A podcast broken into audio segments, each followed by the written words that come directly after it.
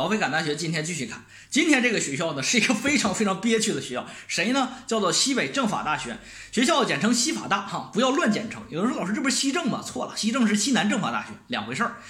为啥说憋屈呢？在中国高等教育事业发展的过程当中啊，有的人经常一直在探讨一个问题，到底是清华北大谁第一谁第二？其实这是在中国高校事业发展过程当中另外一个话题，让我们经常的作为一个报考老师来说耳熟能详，就是西北政法大学什么时候才有它的博士点呢？二十四年辛苦的申博之路，自一九九七年杨永华教授带两个弟子一直在北京跑关系，要拿一个博士点儿的一个情况下，到二十二零二零年，最后还是折戟沉沙。这么，对于一个这样的一个出名的五院四系的院校，在中国法律界跺一脚颤三颤的学校之后，到现在为止依然如此的一个发展的状况，不能不让我们对他多说几句话。在这里，费老师给这个学校做一个证明：中西北政法大学是一所精致化办学、以政法新闻为特色的一个比较好的一个学校。可是呢，可是到目前为止，我觉得中国高教事业缺人家一次机会，欠人家一次机会。直到什么？直到现在为止，到二零一七年，在评定法学类优质学科的时候，在评定法学类评估的时候，西北政法大学在就三十所学校参加法学评估的情况下，还排出了一个倒数的一个情况，只获得了一个 B 加级。简简单单一个西北大学都比他的一个啥呢？法律要发展的更好一些。那如何才能给西北政法大学做一个定位呢？我认为西北政法大学这个学校呢，可以说是真的是一而再再而三的错失了它最好的发展机会。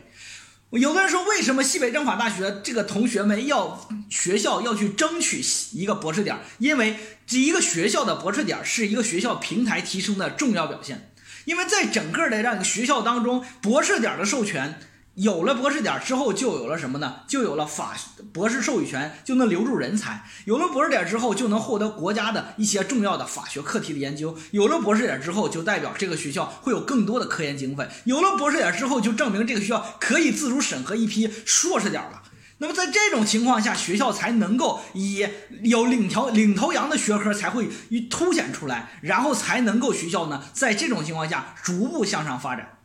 可是正是我们西北政法大学一而再再而三错过这种机会，直接导致现在西北政法大学不得不在什么呢？不得不在语文、政法等等一些这种精致化办学学科当中艰难向前跋涉。特别是在近几年，在应用工科大行其道的。前提下，那么这样一个小规模办学的学校，很难很一而再再而三的错过了它良好的发展机遇。那么西北政法大学到目前为止，对于我们的一个同学来说，如何去选它？我认为，如果说你是一个期待学到法学和应用型呃文科这种学生来说，拿。未来有更高的呃要求的、更高发展的呃角度的一个情况，同学来考虑的话，西北政法大学可以作为一个阶梯性的跳板型学校，绝不是你这个归宿性的学校，能理解吧？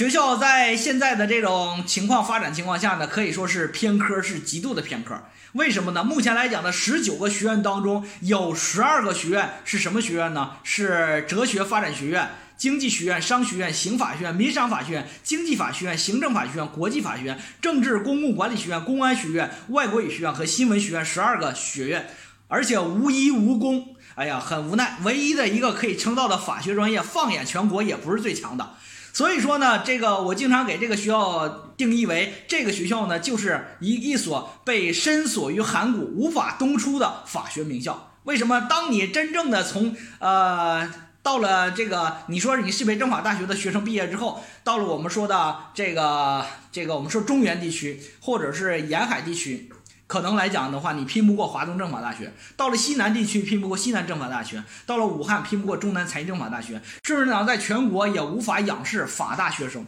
那么西北政法大学的学生呢，实际上这两年呢还是比较憋屈的。经常我问到西北政法大学的学生，你在选择西北政法的时候，你未来的考虑是什么呢？可能我们很多的同学都在想，我未来呢读研读博，我能不能考法大的研究生，或者是说到人民大学去读法学？这可能对于我们西北政法大学来说，也是孔雀东南飞，无法留住人才的一个客观表现。